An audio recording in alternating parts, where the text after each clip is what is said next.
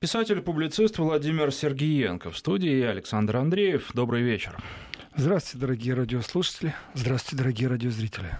Ну, начнем с событий, которые происходят в Иерусалиме. Там в результате столкновений с израильскими военными погибли уже больше 50 человек, 52 человека, если быть точным. Число раненых приближается к двум с половиной тысячам. Среди погибших по меньшей мере шестеро детей, сообщают в палестинском Минздраве.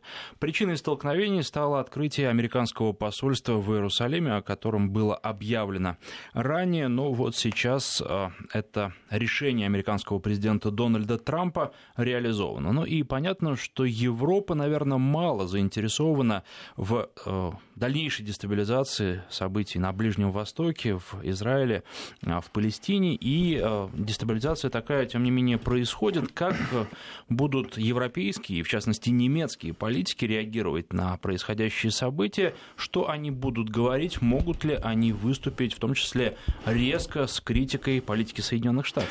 Ну, Александр, у нас так уже получилось, что критика звучит постоянно в адрес заокеанских партнеров. И тем, что США решила переехать в Иерусалим, критики не уменьшилась, она только прибавилась. И Германия стоит на четкой позиции, что это, во-первых, ну никак не повлияет на снижение напряженности, это никак не улучшит состояние в конфликте, и в Германии четкая позиция, при том, что в Евросоюзе большинство стран придерживается этой же позиции. В конфликт втянуто много сторон. Но есть возможность смешиваться конфликт, и есть возможность пытаться, по крайней мере, сделать так, чтобы конфликт был закончен в переговорах между двумя сторонами. То есть, чтобы Израиль говорил с Палестиной. Да, они при этом могут прибегать к помощи посредников, международных посредников. Этот процесс нелегкий. За долгие годы ничего не изменилось и вряд ли изменится. И в этом отношении Германия не собирается переезжать, она не признает Иерусалим. И я не оговорюсь, если скажу, что, как и большинство стран Евросоюза и Еврозоны. И ситуация, которую сейчас использует Америка, она достаточно тоже прагматично раскладывается как простой примитивный алгоритм. Ну кто сейчас в том регионе сможет взять и начать помогать палестинцам? Кто сможет какие-то предпринять действия, которые могли бы помешать США что-то сделать? Ну да, ну протесты. Что такое протесты Палестины? Там где-то армия подойдет, хоть какого-то государства, которое поддержит палестинцев, там в регионе и так достаточно жарко с точки зрения боевых действий.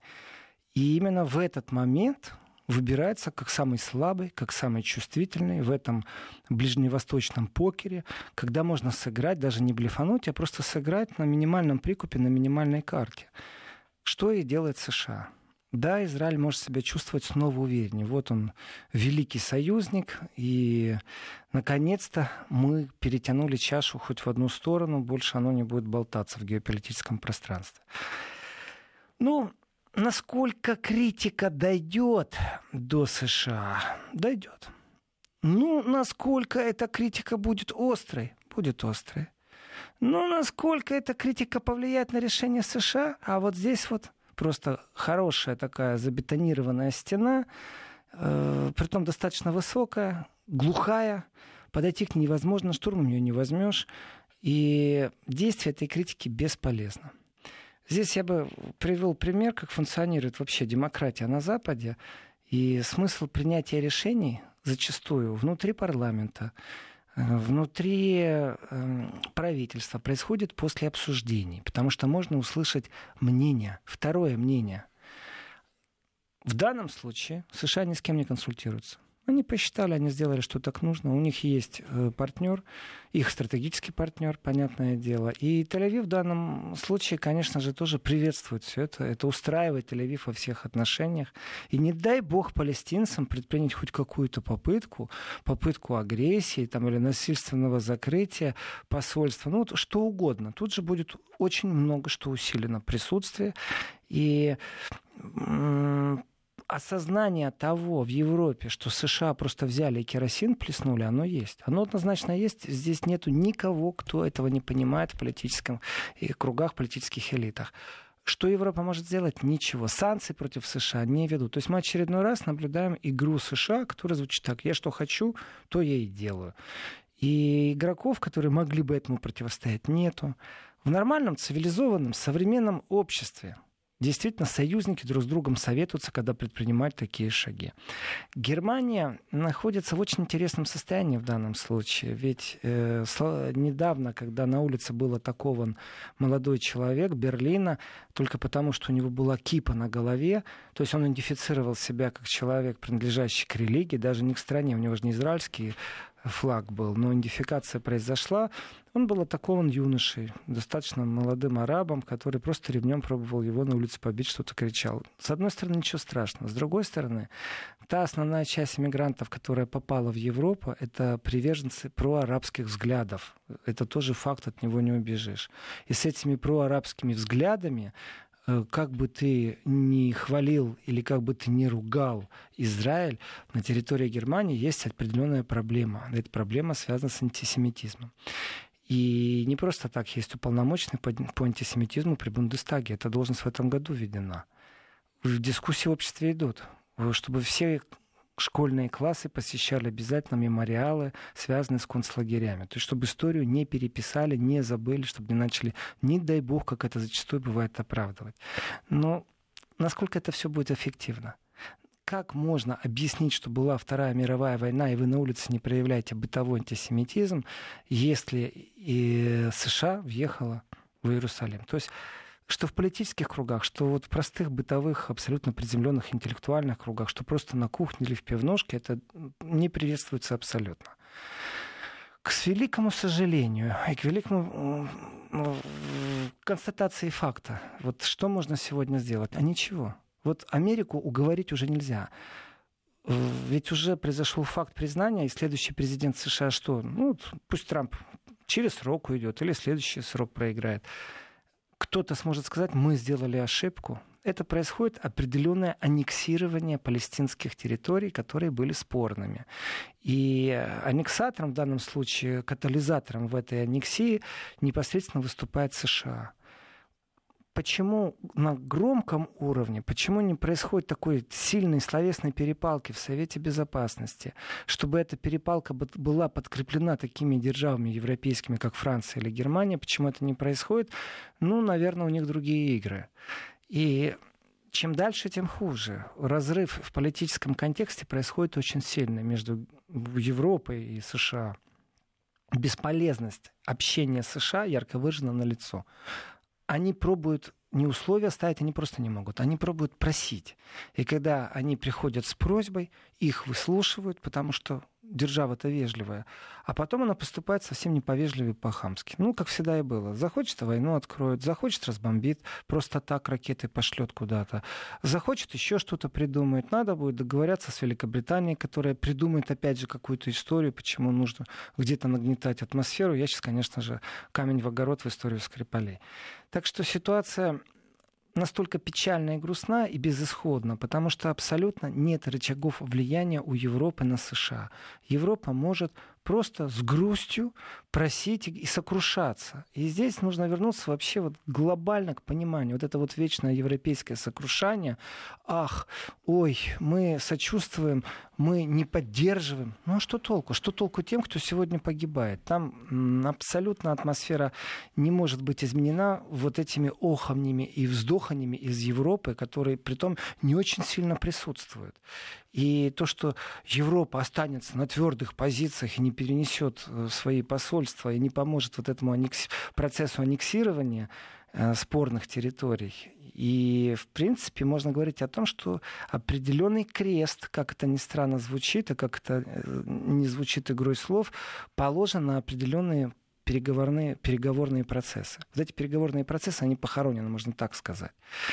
Палестинский народ, вот тот конфликт, который там есть, там же безумно тяжело во всем этом разбираться. У этих своя правда, у тех своя правда, у этих своя боль, эти более цивилизованные, эти более дикие. Конфликт же один и тот же. Он сводится просто к территориям. Он не сводится там, к финансово-экономическому противостоянию. Он сводится к тому, что одни считают, что это их территория, а другие, что их. Иерусалим был, ну, скажем, определенной дипломатической неприкосновенности долгие годы. И это не мешало, это помогало вести определенные процессы. Они там безумно тяжелые. И исторически уже так все это сложилось. И сейчас, если мы будем окунаться в историю, это разговор, нужно приглашать историков. И при том пригласим разных историков, они будут еще и по-разному историю трактовать. У каждого своя правда, у каждого свое восприятие жизни. Как снять напряженность? А никто не знает сегодня. Никто не знает. Ведь на Израиль давить бесполезно. Поддержка США есть. Они считают, что ура, у нас все получилось. То есть с точки зрения игры, конечно же, Израиль по дипломатической линии э, сделал шикарную игру и смог уговорить США пойти на этот шаг. То, что европейцы не пойдут, то, что европейцы не могут давить на США, вот нам в будущем с этим нужно жить. Что на союзнических территориях это возьмите блок НАТО, а также блок НАТО с другой стороны нет никого, кто мог бы образумить поступки или повлиять на поступки США. То есть это абсолютный диктат без того, чтобы посоветоваться, проговорить. Если вы используете правила демократии, вот как в Каталонии, простым большинством избран новый лидер Каталонии, без других правил, то США будет зачастую проигрывать даже в кругу своих союзников. Им нужно сесть за стол, и кто будет за, кто будет против. И какой бы они устав ни прописывали, экономический, э, пошлино-таможенный, Иерусалимский, э, атака на Сирию, они союзниками не советуются, они просто делают, что они хотят. Вот эта вот вседозволенность определенная, она всегда была. Просто раньше казалось, что Запад определенное такое сплощенное существо, которое все двигаются в одном направлении, и все мыслят одинаково. И так оно и было, пока не появился Трамп, который сказал, ну вы можете думать так, но я-то уже по-другому, я буду действовать. И я думаю, что к сожалению, там будут э, еще жертвы. Эта история не прекратится, понятно, в ближайшие годы. Но вот сейчас, когда идут большие протесты, успокоить это будет достаточно тяжело. И Израиль чувствует свою государственную власть. В Германии зачастую критикуют, очень сильно критикуют Израиль. Очень много людей, которые приверженцы мусульманства или проарабских движений, которые далеко не симпатии относятся к Израилю и, и сразу идентифицируют сразу религиозную принадлежность иудаев к этому делу. Поэтому Германия даже в этом контексте будет заинтересована соблюдать определенный нейтралитет. Ни, ни тем, ни другим. Еврейская община тоже достаточно сильна и словом, и присутствием в Германии. И на территории Германии вдруг открыть конфликт между Палестиной и Израилем, это будет чудовищно. Этого никто не хочет, чтобы в Европу перенесли еще этот конфликт, решение конфликта. Конечно, нужно рассматривать еще и с точки э, зрения безопасности. Э, как правило, в мусульманском мире это по конференциям безопасности, которые проходили э, по всей планете, можно судить о том, что при достижении определенного радикализма появляются определенные направления терроризма, которые выставляют определенные требования. То ли они государство создают, то ли сотоварищи из тюрем освобождают. Вот в данном случае есть большая опасность, что конфликт между Израилем и Палестиной, в котором с точки зрения германских политологов, что они между собой должны все это решать, так как появился внешний игрок США, то вполне возможно, что Э, возникнет определенное направление, которое э, будет пробовать выносить это на внешний периметр. То есть, простыми словами, чтобы не путать, разборку между ними перенесут куда-нибудь, и при том не в США, в Европу. Потому что в Европу добраться легче. В США где-то там, далеко за океаном. Вот такие мысли бродят э, в политических элитах. И такие мысли вот даже на бытовом разговоре, как это ни странно, есть такое единодушие восприятия ситуации э, в Германии. Я думаю, я широко ответил. Но, тем не менее, есть какая-то точка перелома, точка неприятия, потому что э, хорошо открытие посольства США в Иерусалиме, хорошо э, столкновение от Европы, пока это далеко, и Европа, когда это напрямую ее не касается, не очень много внимания обращает на погибших, раненых, когда это на другой территории, когда это не граждане европейских государств, когда напрямую это не коснется. Но вот иранская ядерная сделка, там же задействовано уже очень э, много европейских компаний, и будут реальные финансовые большие потери, а если придется все сотрудничество, которое уже было запущено, свернуть. Неужели Европа тоже промолчит? Ведь э, вопрос Израиля и Ирана, эти вопросы тоже взаимосвязаны. Ну, э, вот здесь достаточно тяжелый момент. Конечно, все, что вы, Александр, сейчас озвучили, оно сильно будоражит общество. Кто не слышал вчерашний выпуск э, Еврозоны, могу повторить, что состояние шока было в Германии, когда посол э, США ФРГ сказал о том, чтобы немецкие фирмы, имеющие бизнес в Иране, закрыли его, ну, иносказательно там спустили ветер в парусах, и дальше звучала фраза «немедленно». Это было воспринято просто безумно критично, скажем так, состояние шока и как будто окатили ледяной водой. То есть осознание того, что Америка может себе так позволить, и что это унизительно, это осознание есть. И настолько большие конфликты и другие игры, что перенесение посольства, оно является где-то там маленьким, совсем незаметным эпизодом. И только человеческие жертвы. Ну, давайте так, я сейчас скажу цинично, но так оно и есть. Европа никогда, она только делает вид, что она интересуется жертвами вне Европы. Конечно, не включают гуманность, конечно, не иногда деньгами помогают, конечно, они создают проекты, много что они делают, конечно, но есть одно но с точки зрения любого разговора, то ли это политический, то ли экономический, будь то это Франция или будь это Германия, они лучше всего понимают, когда это касается их. Если это где-то там, вне Германии, то они поохают, поойкают, повздыхают, но ничего конкретного не примут. Иран – особая трагедия для немецкого бизнеса. По-другому ее никак не назовешь сейчас. В этой трагедии пришли, пообещали сели за стол переговоров. Бизнес и политика. Бизнес спросил у политики, скажите, пожалуйста, можно мы займемся инвестированием в совместные проекты с Ираном? Подождите еще немного, мы подпишем, мы еще доторгуемся, мы еще дожмем Иран. Иран говорит, а правда, если мы все условия будем соблюдать, то тогда ваш бизнес придет к нам, а мы сможем со своим бизнесом прийти к вам. Да, давайте только доторгуемся. Они доторговались в политическом контексте, они подписали все договоренности, и тут бах, один из выходит. Ну хорошо, что Европа попробовала в этот момент сделать, когда США вышла? Европа попробовала сказать, что мы остаемся в игре, и мы не меняем условия этих игр. То есть мы можем дальше продолжать, пока вы соблюдаете договоренности. Ну подумаешь, один вышел. Это звучало сразу, моментально. И мы продолжим все наши отношения, берем на себя все обязательства. Америка сделала второй шаг. Кто продолжает иметь отношения с Ираном, попадает под наши санкции. Тогда получается, что любое констатирование договоренности со стороны Европы является просто нулевым. Оно никому не нужно, оно не имеет никакой силы. То есть Европу засунули сейчас реально в политическую маргинальность. По-другому это никак не назовешь. И как из этого Европа будет выходить, покажет будущее, конечно. Ну, не просто так. Вначале министр иностранных дел, потом министр экономики, а там и Меркель приедут в Россию игра достаточно сильна. И сейчас происходит на наших глазах новое разделение тенденций. Вот здесь системный подход по санкциям, вот здесь вооружение, вот здесь вооружение в рамках НАТО, вот здесь вооружение или изменение каких-то планов в рамках Евросоюза, в рамках еврозоны, а вот здесь политика, а вот здесь санкции снова.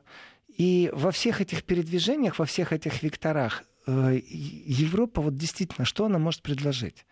Она не может даже навязать себя в роль переговорщика. И где? Между Украиной и Россией пробовали. Между Украиной и Украиной пробовали, даже подписи ставили. Между Ираном и внешним миром пробовали. И опять же полное поражение.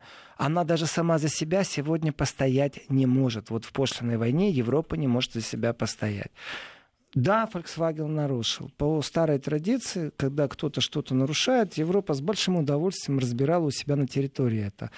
И там же следствие идет по автопрому, по этим всем манипуляциям. Но штрафы, те, которые обвалились из Америки, насколько они оправданы? Да не насколько. Это удар по автопрому. И вот экономическая война, она настолько сейчас беспощадна, что о политической уже думать не хочется. Нету времени, нету возможностей, нету ресурсов, нету ярких личностей, в конце концов. Макрон очень яркая личность. Что у него есть? У него ну, поездка в США, теплый прием такой, ну, с Где с него стряхнули перхоть? Да, перхоть стернули, он же должен быть само совершенство. Вернулся он в Европу. И что он добился для Европы? Ну, перхоти нет на его пиджаке. А экономически ни одного плюсового знака он не привез в Европу. Так что в этом отношении я считаю, что события в, Из... в Израиле, в Иерусалиме, они просто знаковые. Это очередной раз дается понять, при том ни России, ни Китая, в первую очередь, это там, в арабском мире, дается понимание и осознание ху из ху, и вторично уже идет показания всему миру. И дальше каждый воспринимает как хочет. Европа не поддерживает. Она много чего сейчас не поддерживает. Ей не нравится, как с ней США разговаривает.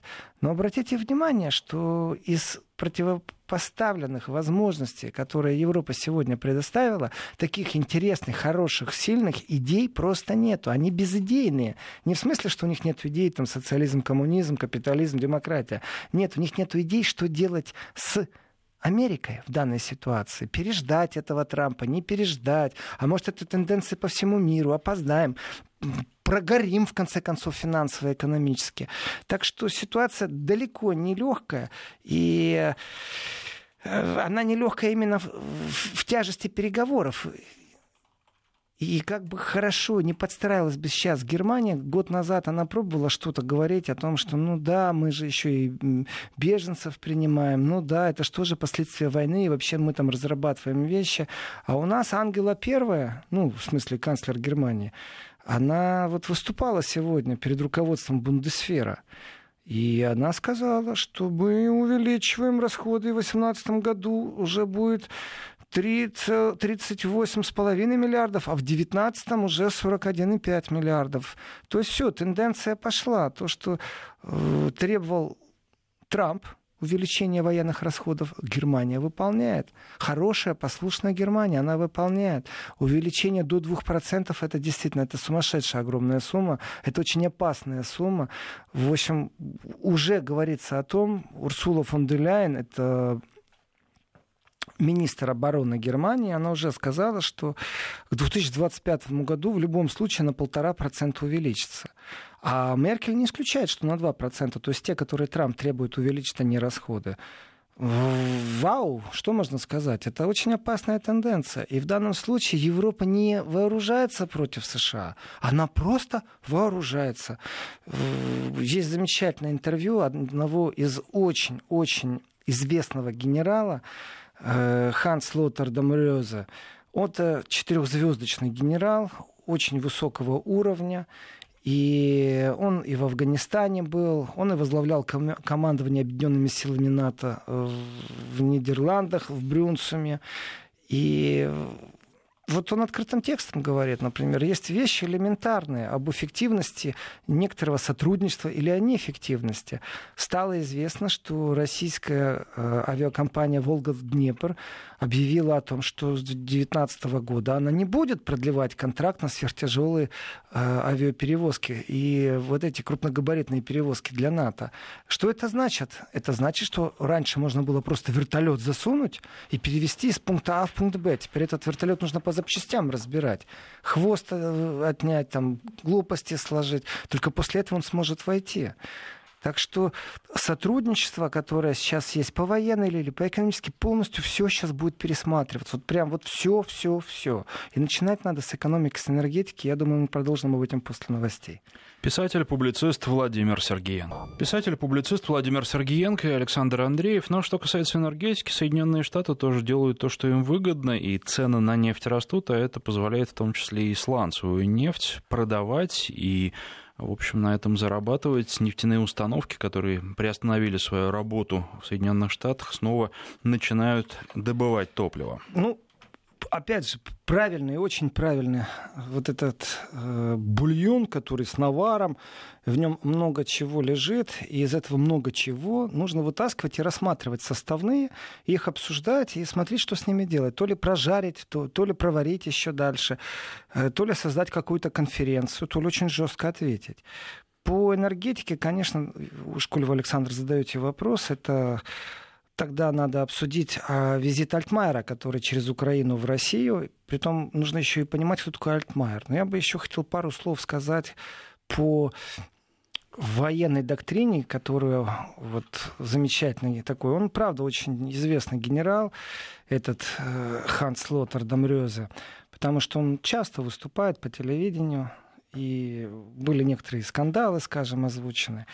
И его позиция такого, знаете, военного прагматика, он не циник, нет, он просто военный прагматик. И перед тем, как перейти к энергетике, э, к Кальтмайеру, я хочу еще немного его подцитировать и пройтись вокруг его слов. То есть интервью достаточно расширенное он дал, и в том числе, конечно же, разговор о России, об угрозах России, как на это смотрят военные. Мы часто говорим о том, как карликовые государства кричат. Ну вот прибалтийские э, границы, они, ну, скажем, что с ними хорошего? Да ничего, ничего с ними хорошего нету. Там постоянный крик и львопль. Ну, давайте посмотрим с точки зрения военных. Военные говорят, ну да, вот, ну если вдруг русские придут, мы там укрепили, притом это будет непосредственно атака наших сил, то есть тогда все начнется заварушка. Но пока мы не считаем, что есть хоть какая-то угроза нападения со стороны России. Это говорят военные профессионалы. Тем самым большое им спасибо, потому что когда говорят такого уровня генералы Бундесфера, то тогда рты могут позакрывать те крикливые, кликушнические пропагандисты, которые существуют в странах Балтии, а также их руководители, которые на этом спекулируют и для своих стран лишний аэродром, лишний танк выигрывают. Теперь посмотрим с точки зрения экономики и счет. Если идет обсуждение о том, что российская транспортная авиакомпания перестает содействовать в авиаперевозках НАТО, это значит, что опять русские плохие. Но ведь это очень грамотный ход со стороны России. Если вы увеличиваете расходы на военный бюджет, и, как говорит сам генерал, между прочим, он так и сказал, что, в принципе, мы можем себе позволить купить все, что покупается. Это дословная цитата. Мы можем себе позволить купить. Вот, пожалуйста, и покупайте по завышенным ценам. Тем самым тратят деньги на перевозки, раза в два дороже эти перевозки будут, при том, что они удорожаются не потому, что на рынке нет самолетов, транспортников, они есть, просто они другого калибра и по другим ценам. Теперь действительно нужно разобрать вертолет или гаубицу, э, прежде чем ее перевести, да и не в таком количестве все это возможно. Значит, цены выросли, вы из бюджета эти деньги нашли, списали, значит, не все вы вдули в том, что вы обещаете вдуть непосредственно большому брату в разработке и в закупке. Поэтому ход хоть и маленький, но он скажется где-то там в 0,5%, он скажется обязательно на бюджете, и это очень важный момент. И когда, опять же, военные говорят прагматично, и у них есть определенная связь и понимание, как некоторые вещи происходят. И конфликт в Сирии, насколько для нас он был восприимчивый, стоит ли США и Россия в состоянии прямого противодействия или же не стоит. И когда говорит генерал, ведь он же боевой, в том числе, немецкий генерал боевой, вот как звучит сегодня, это в 2018 году. Ну вот он в Афганистане был, значит, он боевой генерал. Что не было такого противостояния. Он уверен в том, что э, русские и американцы договорились, что напряженность определенная снимается. И в этом отношении есть место для сотрудничества, есть место для развития. И есть другие проблемы, о которых нужно думать, потому что с точки зрения НАТО они заблокировали полностью Россию по периметру. Если Турция покупает российские установки, то тогда Турция закрывает свое небо, очень хорошо это делает, и в совместной операции на Ближнем Востоке вместе с Россией она будет очень хорошо взаимодействовать так, что у них не произойдет случайного повторения эксцессов, не будет сбитых российских самолетов или сбитых турецких. Но с точки зрения НАТО у них появляется целая дыра, которую они не очень-то и могут контролировать. И опять же, это новый толк, новый торг, в том числе, как будут развиваться события вот с точки зрения военных радости много нету от того, что Германия увеличит свое вооружение. Поэтому очень внимательно смотрел и слушал речь Меркель э, на встрече с Бундестагом, но особой опасности я не услышал. Для меня это такая слабая риторика была, абсолютно слабая. Мы поддержим наших, мы выделим деньги тоже нашим, наши нашим розни, у нас есть еще и обязанности, нужно модернизироваться.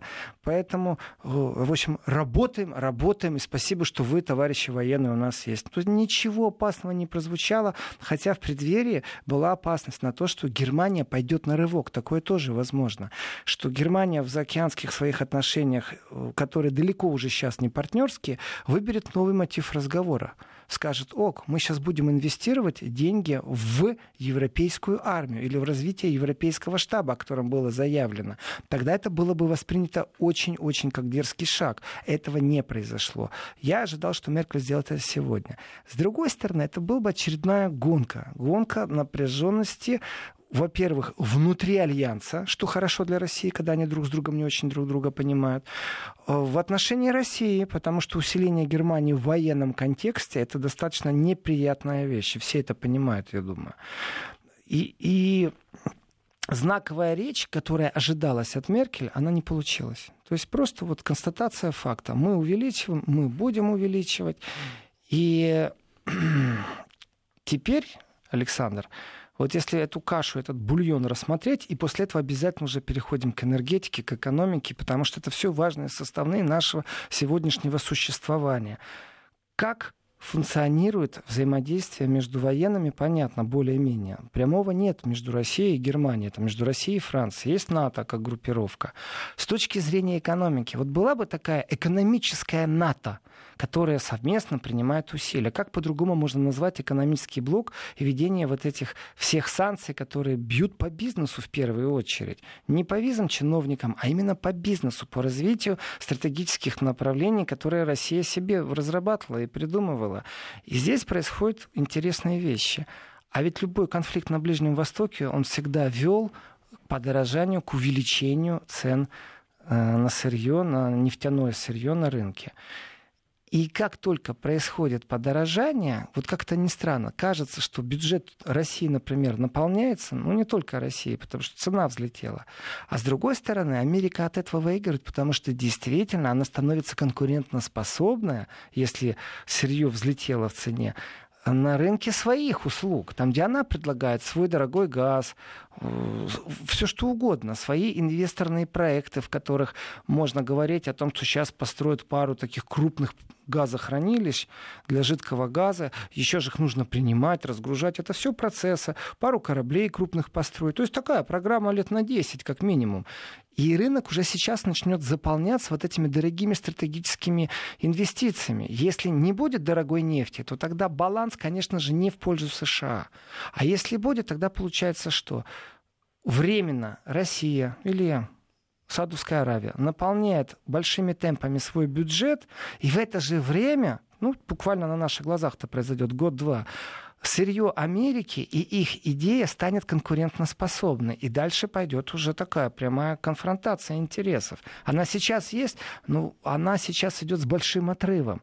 По логике вещей «Газпрому» переживать нечего, потому что объемы, которые он продает, и конкуренты, которые появляются, «Газпром» может успокаивать себя и всех своих партнеров. Ничего не изменится в ближайшее время. Но если сырье очень сильно прыгнет из-за прямой войны, и прямой войны не должно быть по причине, потому что мы цивилизация, мы люди. А вы посмотрите на этих циников, на этих убийц, которые согласны развязать любую войну, чтобы заработать лишний барыш, то тогда Дикий Запад имеет свои определенные правила. И тогда мы сейчас вернемся опять в разговор о Ливии, об Хусейне, почему это происходит, зачем это происходит и кто за этим стоит. И каждый раз мы будем упекаться в один и тот же тупик, в конце которого стоит США.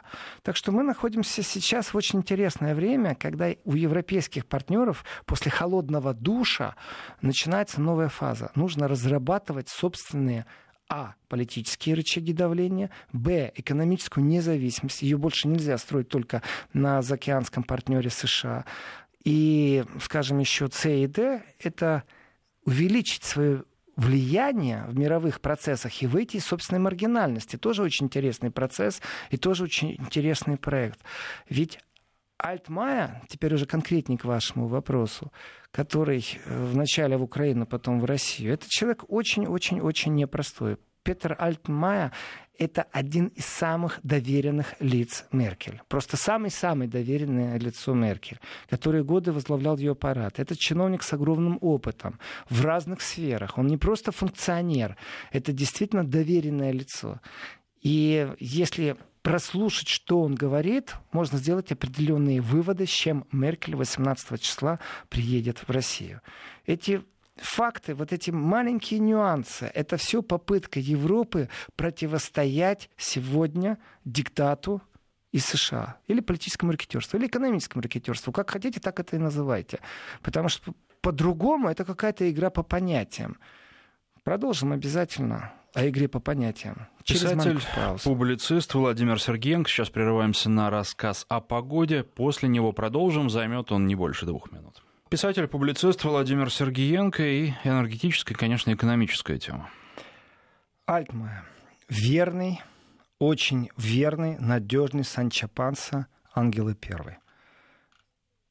Украина, потом Россия. О чем он говорит, о чем он думает и что он будет делать. В Украине он встретился с непосредственно Гройсманом, ну и плюс-плюс-плюс еще некоторые вещи. И вот фраза о том, что очень серьезно Германия относится к обязательствам, взятым э, на себя по отношению к Украине таким заявлениям я не, не верю. Это просто красивые слова. Что значит серьезные обязательства? Серьезные обязательства финансирования? Ну, Германия уже так начинает потихоньку выть от э, того, что она не в состоянии некоторые вещи контролировать, как проходит на территории Украины. И не может она их контролировать, никто не подпустит. Украина, крути не верти, но в отношении Германии, опять же, имеет того же старшего брата. Согласуйте все там вначале, а потом пообщайтесь у нас. Но есть Северный поток. Северный поток-2. Здесь Украина выстроила такую интересную оборону, что, в принципе, вы, европейцы, не понимаете, что Северный поток вам сделает впоследствии хуже. Вот здесь вот эта конкуренция рыночных цен, здесь конкуренция политических игр, Потому что всегда можно сказать, о, вы знаете, мы вам верим, да, действительно, мы передумали.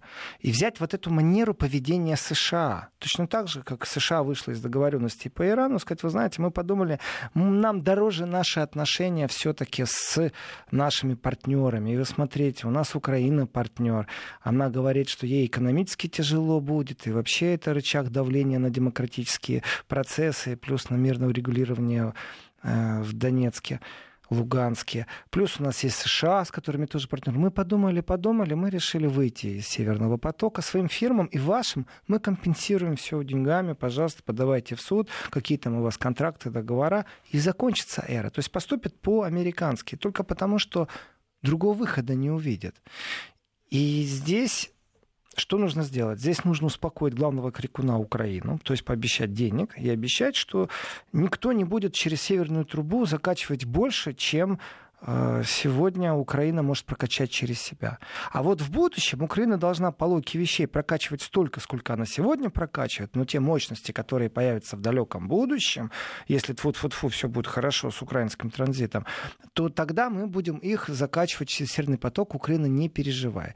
Получается, России везут определенное навязывание контрактных условий, что Россия будет обязана через Украину прогонять столько-то и столько-то. Или перевернем часы с песком, чтобы они сыпались в другую сторону. Россия будет обязана не больше стольки-то кубометров прогонять через Северный поток-2. То есть происходит какое-то навязывание каких-то условий или выторговывание. Или же наоборот. Тут есть тоже еще один очень интересный вариант. Так, ладно. Мы же уже Украине как-то раз обещали, что все будет в порядке. Помните Майдан? Мы же их обманули.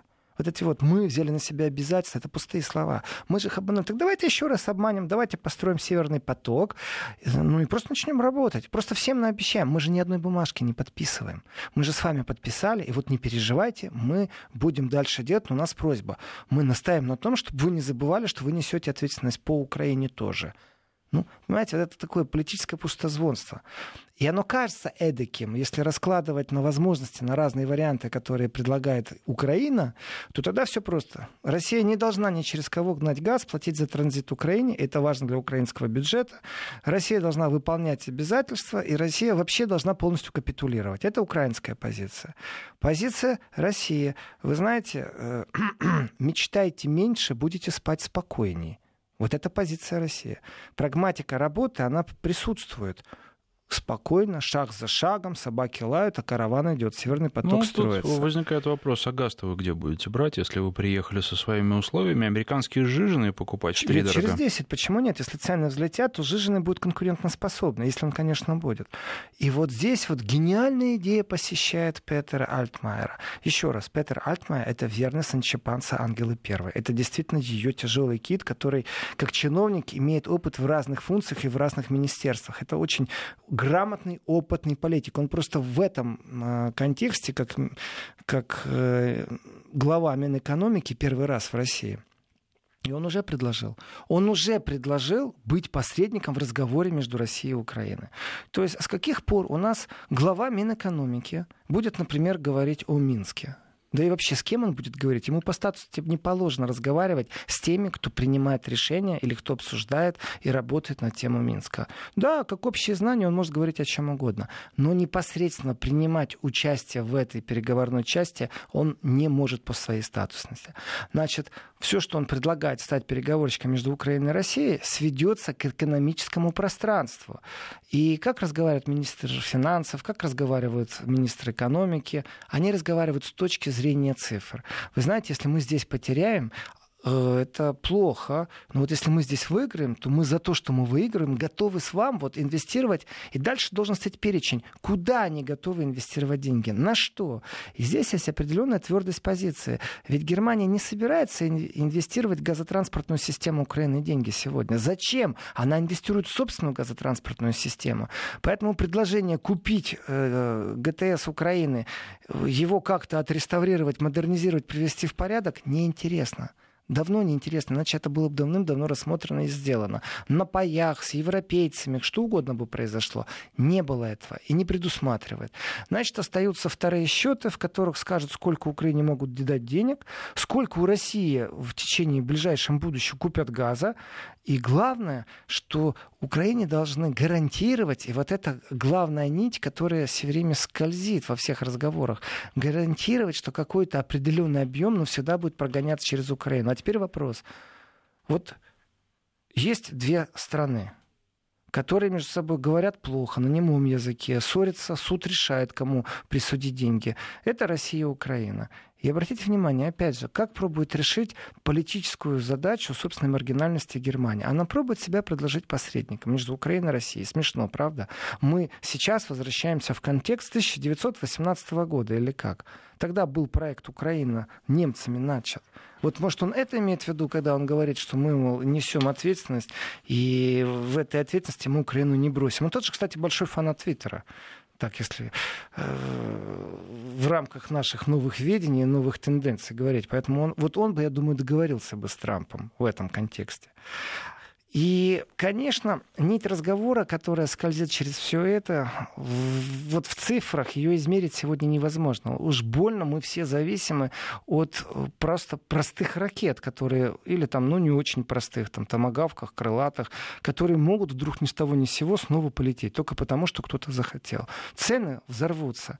Потом, если посмотреть на то, что происходит вокруг Ирана, это же тоже борьба за сырьевой рынок, который тоже может на год, на два прыгать вверх-вниз. То есть есть мы находимся четко в нестабильной ситуации политической, в нестабильной экономической. И быть посредником между Россией и Украиной неинтересно. Сделать так, чтобы Украина перестала очень усиленно объезжать все страны, заниматься пиаром, антипиаром. Э, потока-2, Северного потока-2, да, можно договориться. Для этого нужно найти общий язык. Как с Украиной находить общий язык? Денег им отвалить. Часть распилят, конечно, часть потратят, которые невозможно будет отследить, и какая-то часть действительно может оприходует. Это что же факт? Мониторинг комиссии есть, они мониторят эту ситуацию. Им очень не нравится то, что происходит. Так что визит Альтмайера в Россию — это тяжелая артиллерия перед визитом Меркель. Вот из чего нужно исходить. Писатель-публицист Владимир Сергеенко. Мы вернемся в начале следующего часа после выпуска новостей.